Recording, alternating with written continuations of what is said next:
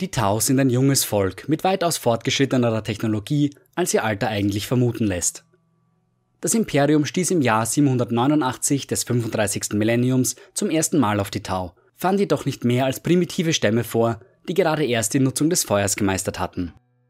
Das Imperium hatte dennoch nicht vor, die Xenos gewähren zu lassen, und eine Standardsäuberung und Kolonisation des Planeten wurden angeordnet. Das Glück war jedoch auf der Seite der Tau, denn schwere Warpstürme verhinderten, dass die Flotte des Imperiums den Planeten erreichen konnte. 6000 Jahre später passierte ein unbekanntes Raumschiff einen imperialen Kontrollpunkt, ohne auf Kommunikationsversuche zu reagieren. Das unbekannte Schiff wurde daraufhin angegriffen und gebordet. Eine Analyse der Leichen ergab, dass es sich um genau jene Xenos handelte, die auf dem damals unbekannten Planeten angetroffen wurden. Ein derartiger Sprung in der Technologie eines Volkes ist mehr als ungewöhnlich und es ist fraglich, ob ein anderes als die Tau dazu in der Lage gewesen wären.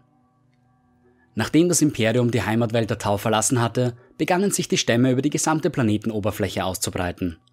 Nahrung wurde knapp und die alten Jagdreviere reichten nicht mehr aus, um die wachsende Bevölkerung zu versorgen. Die Tau sind ein außerordentlich anpassungsfähiges Volk und so entwickelten die Stämme unterschiedliche Fähigkeiten, abhängig davon, wo sie sich niedergelassen hatten. Jene, die sich auf den Gipfeln der Gebirge wiederfanden, lernten sich die Windströmungen zunutze zu machen. Sie entwickelten membranartige Flügel, mit denen sie die weiten Ebenen auskundschaften konnten.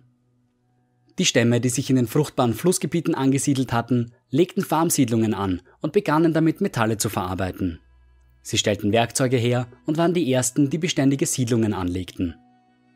Die größeren Tau, die sich in der Savanne niedergelassen hatten, entwickelten sich zu hervorragenden Jägern und ehrenvollen Kriegern. Andere erkannten die Einzigartigkeiten der verschiedenen Stämme und begannen Handel mit ihnen zu treiben. Aus unbekannten Gründen war der technologische Fortschritt der Tau schneller als bei jedem anderen bekannten Volk. Jene Stämme, die sich in den Siedlungen zurückgezogen hatten, erfanden schon bald Schwarzpulver und die ersten Geschosswaffen. Sie verteidigten sich mit ihnen gegen die marodierenden Stämme der Savanne.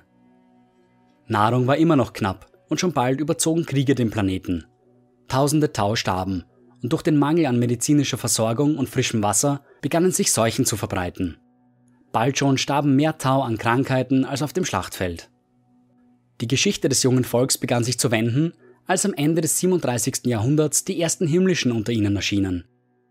Legenden berichten von einem Hochplateau namens Fio Town, auf dem eine Allianz der Steppenbewohner und Tau der Lüfte eine Festungsstadt der Tau-Erbauer belagerten.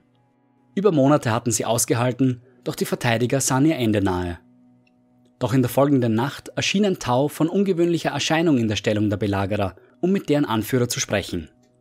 Es heißt, er hätte über so viel Autorität verfügt, dass seinem Wunsch ohne Widerworte stattgegeben wurde. Zur selben Zeit erschien ein weiteres dieser Wesen in der belagerten Stadt, um mit dem Kastellan der Festung zu sprechen.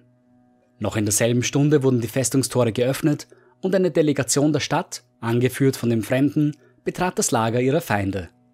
Dort wartete schon der andere Himmlische auf sie, und gemeinsam baten sie die restlichen Tau sich zu setzen und zuzuhören. Sie erklärten ihnen, dass die Fähigkeiten jedes Stammes nutzbar gemacht werden könnten, um einem höheren Wohl zu dienen. Sie beschworen die Tau, von ihren kriegerischen Bahnen Abstand zu nehmen und zusammenzuarbeiten. Die beiden Himmlischen sprachen die ganze Nacht und bei Sonnenaufgang wurde ein Waffenstillstand geschlossen. Fio Town war nur das erste vieler weiterer ähnlicher Ereignisse. Mehr und mehr Himmlische erschienen auf dem Planeten und beendeten die Kämpfe unter den Stämmen. Nach nur einem Jahr waren sämtliche Kämpfe beendet und die Tau gediehen wie nie zuvor.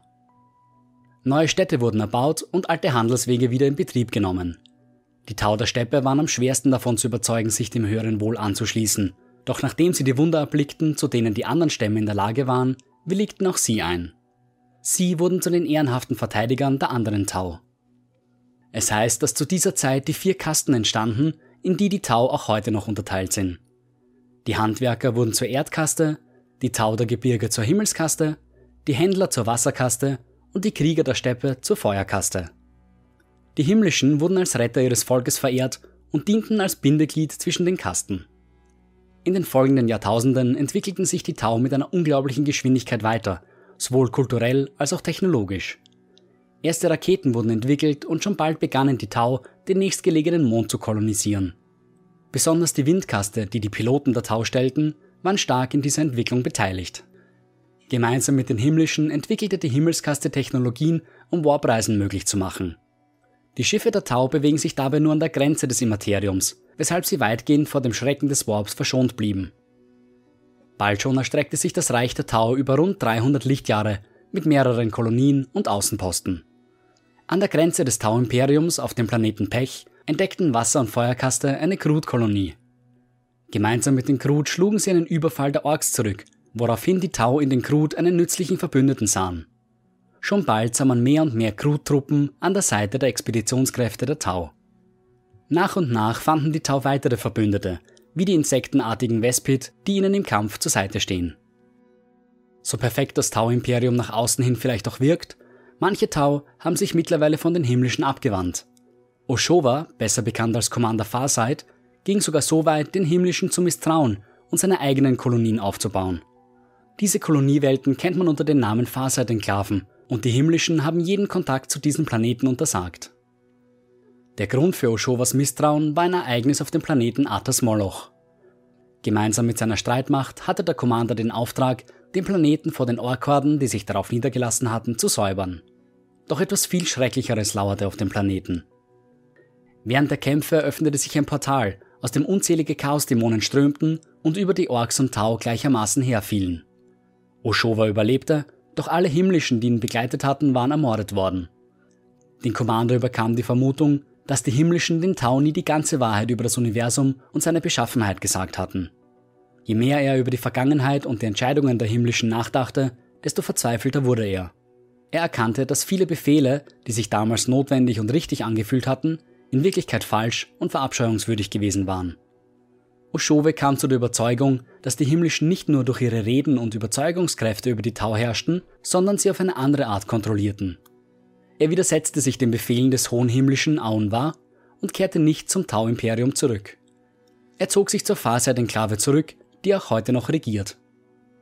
Die Frage, wer die Himmlischen tatsächlich sind und was ihre wahren Absichten sind, bleibt auch heute noch ungewiss. Was sich mit Sicherheit sagen lässt, ist, dass sie ihre Stellung als Anführer der Tau durch das strenge Kastenwesen gesichert haben. Jeder Tau wird in einer bestimmten Kaste geboren und dient sein Leben lang in ihr. Fortpflanzung unter Mitgliedern unterschiedlicher Kasten wurde von den Himmlischen verboten. Vielleicht werden so die genetischen Eigenheiten, die die ursprünglichen Stämme der Tau auszeichneten, bewahrt. Oder das System verhindert den Zerfall des Tau-Imperiums, indem jedem Mitglied ein Sinn und eine Zugehörigkeit versichert wird. Sicher ist nur, dass sich die Tau ohne die Himmlischen wahrscheinlich selbst vernichtet hätten.